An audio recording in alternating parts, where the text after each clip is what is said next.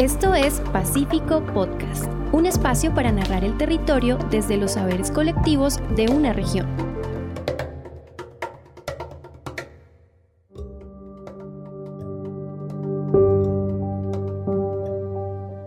En este episodio conversaremos con Flora Street Reynoso, representante legal de Asopromix y miembro de la Red de Mujeres Chaparralunas por la Paz, una organización social conformada por mujeres indígenas, afros, campesinas, madres cabeza de familia, pequeñas empresarias, independientes y jóvenes víctimas de violencias basadas en género y conflicto armado. Este grupo de mujeres se unió para lograr construir una plataforma política que les diera las bases para surgir fue así como a finales de los 90 lograron organizarse en red y tenían claro que su principal política sería en pro de luchar por la construcción de paz territorial desde la defensa de los derechos de las mujeres y la búsqueda de condiciones y oportunidades para desarrollar una vida autónoma, digna y libre de violencias. En la actualidad, la red de mujeres chaparralunas está conformada por un comité operativo de 10 mujeres estas representan 25 organizaciones de seis municipios del sur del Tolima y trabajan en sectores agrícolas y pecuarios. Son prestadoras de servicios artesanales, gastronómicos, estéticos y de cuidado. Y además de ello, son líderes de microempresas, como también de asociaciones de mujeres pertenecientes a cabildos indígenas y afros, como es el caso de Flora Street con la asociación Asopromix. En general se trata de un grupo de ingenieras del rebusque, actrices, rendidoras, vendedoras y multitareas que trabajan en lo que les toque y siempre con la capacidad de innovar para sacar toda la organización y el hogar adelante. Es así como en el municipio de Chaparral podemos ver un territorio lleno de gente pujante, en donde las mujeres de los cinco corregimientos se unen con el ideal de organizarse y conformar una red de mujeres, para así reflejar en una sola mirada muchos liderazgos, que como tal le apuestan a construir la paz.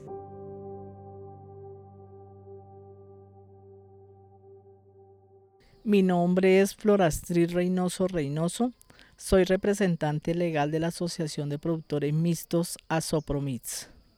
Hace siete años fue, fue fundada, registrada ante Cámara de Comercio. De ahí en adelante hemos venido trabajando. Somos, somos una asociación mixta. Venimos trabajando 23 mujeres, 18 hombres. Entre ellos tenemos cinco familias indígenas, cinco familias víctimas y ocho mujeres cabeza de hogar. A ver, yo soy una mujer nacida y criada aquí en la vereda Rizalda Calarma. Eh, tengo 53 años, soy madre, cabeza de hogar, soy mamá de cuatro niñas mujeres. Mm, vivo en la finca Los Cámbulos, vereda Rizalda, Calarma, corregimiento de Calarma, municipio de Chaparral, Tolima. Eh, trabajo en, la finca como me toca llevar las dos, o sea, hago las dos cosas, hago, la, hago el trabajo de hombre y hago el trabajo de mujer. Yo recolecto café, yo limpio, yo hago mercado, yo en la casa también pues hago todo lo que es lo del hogar, la comida, los animales, la casa, mis hijas, bueno, yo misma, cuidarme en la salud, en todo eso. Entonces, soy una mujer, soy hermana de, de cuatro hermanos más, mi mamá todavía existe, lidero, me gusta mucho liderar, me gusta mucho el liderazgo, me gusta me gusta que nuestra región, que mi corregimiento, que mi vereda, que mis empresas salgan adelante, que seamos un ejemplo para, en bien, para toda la comunidad, para nuestra vereda y nuestras empresas. Señora Flor, ¿a qué se dedican los campesinos de esta zona en específico? En nuestra región, en nuestra vereda, lo que predomina es el café, es la materia prima. Mm, también tenemos el plátano, la yuca, la racacha, cultivos de pan coger. Tenemos huertas caseras, Hemos trabajado con la red de mujeres chaparralunas por la paz. Soy secretaria suplente del comité operativo de la red de mujeres. Bueno, ¿y cómo ha sido el proceso de liderazgo dentro de la asociación Asopromix? Les cuento, es difícil o para mí ha sido difícil pero no imposible. eh, liderar esta asociación, ya que trabajo con hombres y mujeres. Los hombres son un poquito más renuentes, son más difíciles de uno trabajar. Todavía quedan hombres machistas, todavía hay hombres que no, no, no reflejan o no entienden, no quieren entender de que nosotras las mujeres también tenemos cualidades como líderes, como mamá, como familia, como hermanas, como consejeras. Hay algunos que no, no, no se adaptan a eso. Ellos dicen que la mujer es de la casa y ya no es más, pare de contar, pero no, nos hemos ido empoderando, la red de mujeres ha sido una aliada, ha sido un proceso muy bueno donde yo como mujer nunca sabía de que había una ley que a nosotros nos amparaba, de que teníamos unas leyes. Y por medio de la red de mujeres me di cuenta de que existía una ley que nos amparaba a nosotras las mujeres, que no nos teníamos que dejar, digamos, aporrear, eh, violentar por los hombres y también por mujeres, porque también hay mujeres que violentamos a los hombres. Entonces, esto ha sido un proceso muy lindo, muy hermoso, porque he podido ayudar a otras mujeres. Como ellas me ayudaron a mí, yo he podido ayudar a otras mujeres a salir adelante. Eh, los hombres piensan o de pronto algunas mujeres pensamos de que porque nos quedamos solas no podemos trabajar, que no podemos, y sí podemos. Lo digo por mí, yo he sido una mujer que saqué adelante tres niñas, mis hijas estudian, son, hay una que ya es profesional, hay otras que están estudiando todavía, pero hemos aprendido a trabajar el campo, hemos aprendido a, a liderar, diferentes roles, como es, digamos, la parte doméstica, como es la agricultura, como son los grupos de trabajo, son las asociaciones, todo eso nosotros hemos podido empoderarnos, seguir adelante, seguir ayudando a todas las mujeres que se sienten, digamos, agobiadas, se sienten en problemas. Para mí eso ha sido una gratitud y ha sido algo muy hermoso que yo he podido ayudar a otras mujeres. Flora Street, cuéntenos un poco sobre el nacimiento de Asopromix, ¿por qué surgió esta idea? Eh, le cuento, Asopromix existe hace siete años. en ese tiempo había un programa que se llamaba Red Unidos. Entonces la gestora, al ver que ya el, el programa se iba a terminar, entonces ella dijo que nos asociáramos, que nos asociáramos, que formáramos una asociación y pues ella nos ayudó a sacar, a hacer los estatutos, a que nos, a que nos legalizáramos y toda esta cuestión y que trabajáramos. Y de ahí para acá eh, hemos venido trabajando, luchando por, no hemos logrado cosas importantes, pero sí al menos la asociatividad, que es lo más importante, ¿cierto?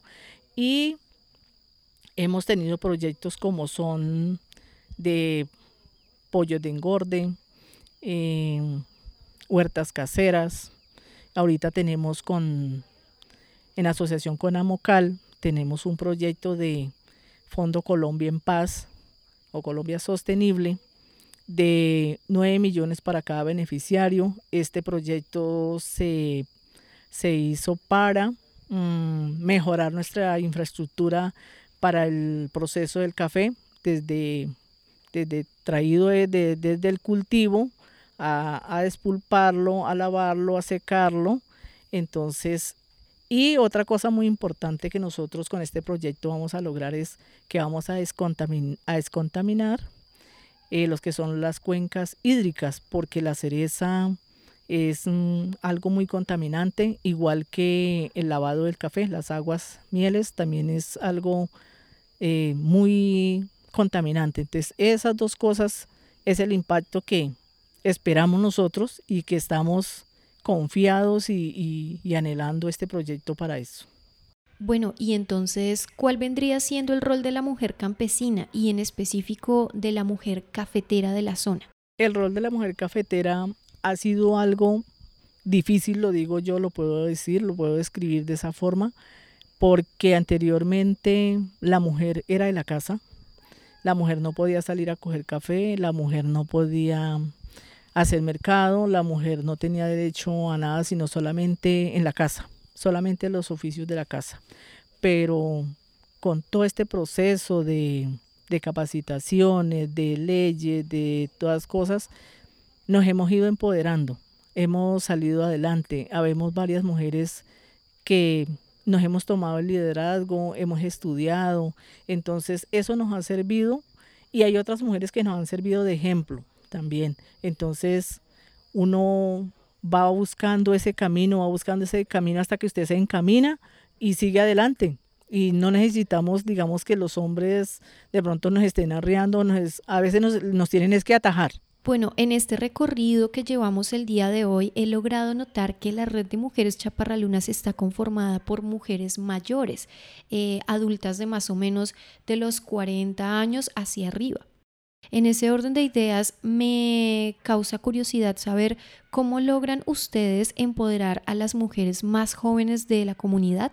Eh, hay algunas niñas que nacen con ese liderazgo, como hay otras que toca llevarlas empujaditas pero ellas ven los ejemplos de nosotras que digamos que asistimos a capacitaciones, a reuniones, que en la asociación se consiguen cosas grandes, entonces ellas dicen, eh, yo quiero colaborar, yo quiero participar, yo quiero ayudar, eh, yo quiero mirar cómo hacen ustedes para conseguir los proyectos. Y hay niñas que les gusta, demasiado, hay niñas que son muy pilosas y a ellas les gusta, eh, mujeres que quieren entrar a la asociación y cosas así por el estilo. Bueno, para finalizar, señora Flor, quisiera que le enviara un mensaje a las demás mujeres campesinas que la escuchen en diferentes territorios de nuestro país. A ver, mujeres, lo único que les digo es que tengamos fe en Dios, primero que todo, que es, es muy difícil de pronto lograr lo que nosotros queremos, pero no es imposible. Entonces, invitarlas a que sigamos luchando por lo que nosotros nos gusta, por lo que nosotros queremos y adelante. Esto fue Pacífico Podcast. Un espacio para resignificar procesos sociales y culturales de Colombia. Síguenos en Instagram como arroba Pacífico Media y en Facebook como arroba Pacífico Media Col y entérate de más.